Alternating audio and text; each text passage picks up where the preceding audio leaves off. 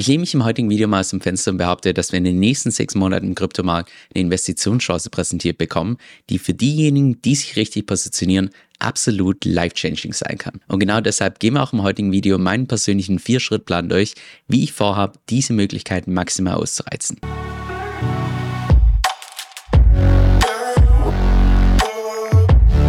Hi, mein Name ist Kevin Söll und auf meinem Kanal lernst du über alles, was mit DeFi zu tun hat, Decentralized Finance, inklusive auch verschiedene Strategien, wie du da hoffentlich das Maximum rausholen kannst, ohne zu große Risiken einzugehen. Jetzt im heutigen Video schauen wir uns mal meinen persönlichen Investitionsplan an für den Bullrun, den wir höchstwahrscheinlich 2024, 2025 sehen werden. Jetzt bevor wir gleich reinstarten, müssen wir uns zunächst mal meine persönliche Investitionsthese anschauen, auf die das Ganze aufbaut.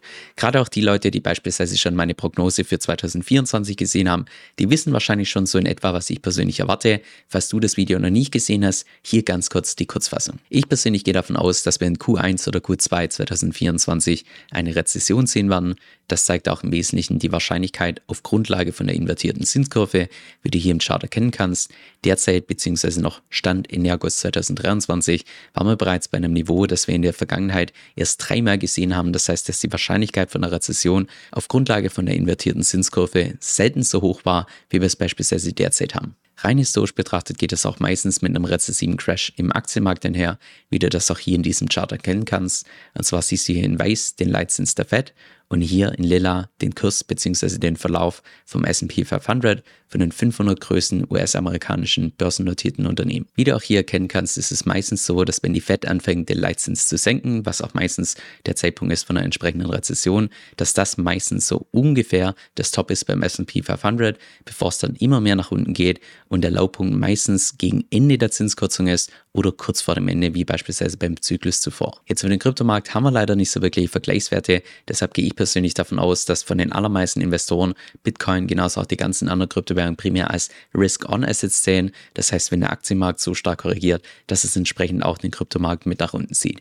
Wobei es wahrscheinlich in der Praxis auch ganz stark darauf ankommt, was tatsächlich diesen Crash auslöst, aber das ist wahrscheinlich eher ein Thema für ein anderes Video. Oder anders ausgedrückt, ich persönlich erwarte so einen ähnlichen Crash wie auch damals im Jahr 2020 beim Covid-Crash, nur dieses Mal nicht ganz so stark, weil mittlerweile einfach die ganze Anleiheklasse deutlich größer ist als noch beispielsweise damals. Aber auf jeden Fall ein Crash, wo wir irgendwann mal in Zukunft zurückschauen und sagen, oh, wisst ihr noch damals beim Crash? Und das bringt mich auch direkt zu meinem ersten von meinem Vier-Schritt-Plan, der sich vielleicht ganz zu Beginn relativ banal anhört, allerdings emotional gesehen aus meiner Sicht wahrscheinlich für ganz viele das mit Abstand schwierigste ist. Und zwar abwarten und Tee trinken, bis dieses Event tatsächlich eintritt. Oder anders ausgedrückt, jetzt nicht irgendwie aus FOMO den Preisen hinterherrennen, weil es könnte ja noch ein bisschen höher gehen, gerade in der Marktphase, wo wahrscheinlich, ja, ich würde mal behaupten, dass Smart Money schon über das Verkaufen nachdenkt. Denn wie bereits Warren Buffett meinte, der Aktienmarkt ist ein Tool, um Geld von den Ungeduldigen zu den Geduldigen zu transferieren. Und ich persönlich würde behaupten, dass man dieses Zitat auch eins zu eins übertragen kann auf den Kryptomarkt, dass gerade die geduldigen Investoren die sind, die einfach am meisten davon profitieren. Und wenn die Chancen dann kommen, dann geht es zum zweiten Schritt der Positionierung. Jetzt mit ungefähr 60 Prozent von meinem Portfolio bin ich bereits positioniert, ganz klassisch mit der EB2X-Strategie. Die Strategie habe ich auch bereits mehrfach hier auf YouTube vorgestellt, wo ich im Prinzip mit verschiedenen DeFi-Protokollen konservativ Bitcoin genauso auch wie Ether hebe. Und mit den restlichen 40% von meinem Portfolio möchte ich in Summe zwei verschiedene Positionen aufbauen. Zum einen eine Guard-Position und zum anderen auch eine Position mit Wortautomation.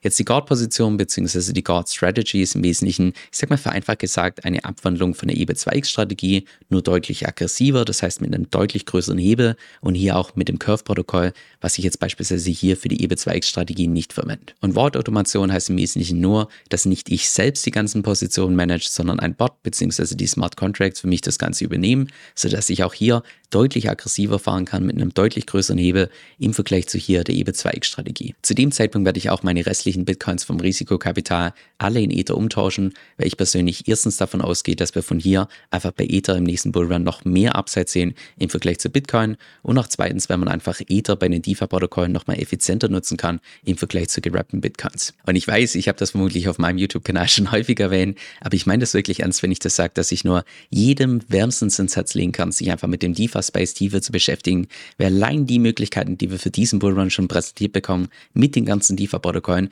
das ist einfach nur gigantisch. An der Stelle noch zu einem wichtigen Punkt, bevor wir gleich mit dem dritten Schritt weitermachen, und zwar, was ist, wenn ich mich täusche? Was ist, wenn ich mich irre und wir nie tatsächlich so eine Crash sehen? Genau das ist der Grund, warum ich bereits mit 60% von meinem Portfolio gehebelt long positioniert bin und auch hier bei den restlichen 40% teilweise schon in Krypto investiert bin. Das heißt, angenommen, es geht von hier tatsächlich nur noch nach oben, was ich mir persönlich nicht vorstellen kann, aber nur angenommen, dann wäre auch das völlig fein für mich, weil ich einfach mit dem Großteil hier entsprechend schon positioniert bin. Nach der Positionierung kommt dann der dritte Schritt, das Hochskalieren. Das heißt, dass ich meinen Initialhebel bei meinen Positionen noch während dem Zyklus schrittweise erhöhen werde. Jetzt auf welchen Endhebel ich im Endeffekt kommen werde bei meinen Positionen, das ist unglaublich schwer, das von jetzt schon irgendwie vorherzusagen, weil es einfach massiv davon abhängt, erstens vom Markt und zweitens natürlich auch vom Timing, zu welchem Zeitpunkt ich entsprechend den Hebel erhöhe. Jetzt bei meinen EB2X-Positionen gehe ich persönlich lieber zu konservativ vor als zu aggressiv, weil hier einfach der Großteil von meinem Kapital investiert ist. Aber mich würde es beispielsweise nicht wundern, wenn ich bei Bitcoin im Endeffekt auf einen Hebel komme von um die 2,2x. Das ist wirklich relativ konservativ gesehen. Und auch bei Ether um die 2,4x. Jetzt im Gegensatz zu meinen EB2x-Positionen gehe ich hier auf der rechten Seite mit meiner Guard-Position und auch mit den Wortautomationen ganz bewusst ein größeres Risiko ein, um eben auch hier potenziell mehr rauszuholen. Jetzt, wo ich da im Endeffekt rauskomme, was den Endhebel angeht, ganz schwierig abzuschätzen, gerade wegen dem Timing, auch was ein Markt macht und so weiter. Aber ich würde mal sagen, ein Hebel zwischen 12 und 36x auf Ether würde mich da zumindest nicht verwundern. Und das ist auch bei der Hauptgrund, warum ich in diesem Zyklus zum allerersten Mal in keinen anderen Altcoin investiere aus Ether, weil ich persönlich einfach keinen anderen Altcoin kenne, der auch nur ansatzweise mit den zehnfachen Kursgewinnen von Ether mithalten kann. Ich gehe auch davon aus, dass hier dieser rechte Teil von meinem Portfolio im Zeitverlauf deutlich größer werden wird als hier dieser linke Teil, weil hier einfach die Hebelwirkung nochmal x-fach größer ist als beispielsweise hier auf der linken Seite. Und sobald wir dann in der Nähe vom Peak sind, von diesem Bullrun, geht es zu Schritt 4, das heißt Position verkaufen und auch anschließend mit einem Teil von Portfolio den Markt zu shorten. Was rein historisch betrachtet wahrscheinlich erst irgendwann mal Ende 2025 passieren sollte. Das heißt, dass ich dann hier meine Position mit Bitcoin und Ether entsprechend abstoße, in Stablecoins tausche und damit teilweise auch den Markt shorte, das heißt auf fallende Preise setze. Und selbst wenn alles nur so halbwegs kommt, wie ich mir das persönlich vorstelle, gehe ich trotzdem davon aus, dass ich selbst Stand heute noch mit dem aktuellen Portfoliowert das in den nächsten zwei bis drei Jahren mehr als verzehnfachen kann und das nur mit Bitcoin und Ether, ohne dass ich zu irgendeinem Zeitpunkt irgendwelche riskanten Altcoins halten muss. Das alles gesagt haben, auf keinen Fall meine Strategie jetzt irgendwie blind nachmachen, weil alles, was ich dir heute vorgestellt habe, geht mit gewissen Risiken einher und setzt vor allem auch voraus, dass du einfach die ganzen Mechanismen von den DeFi-Protokollen wirklich von A bis Z verstanden hast. Das heißt, an der Stelle gilt, mach auf jeden Fall deine eigene Recherche, bevor du da auch nur ansatzweise irgendwie was nachmachen möchtest. Und das Ganze mag sich vielleicht auch in der Theorie relativ einfach anhören, aber das Ganze dann wirklich in der Praxis umzusetzen, das ist nochmal eine komplett andere Geschichte. Insbesondere dann, wenn der komplette Hype vom Bullmarkt wieder zurückkommt, alles irrational wird und man ständig einfach seine eigene Gier im Zaum halten muss. Aber ich kann mich nur nochmal wiederholen, wer so eine Investitionschance richtig nutzt und sich da richtig positioniert, einen kühlen Kopf bewahrt, für den kann das wirklich absolut life-changing sein. Was in YouTube schade ist, ist die Tatsache, dass es einfach so ein Stück weit zeitversetzt ist.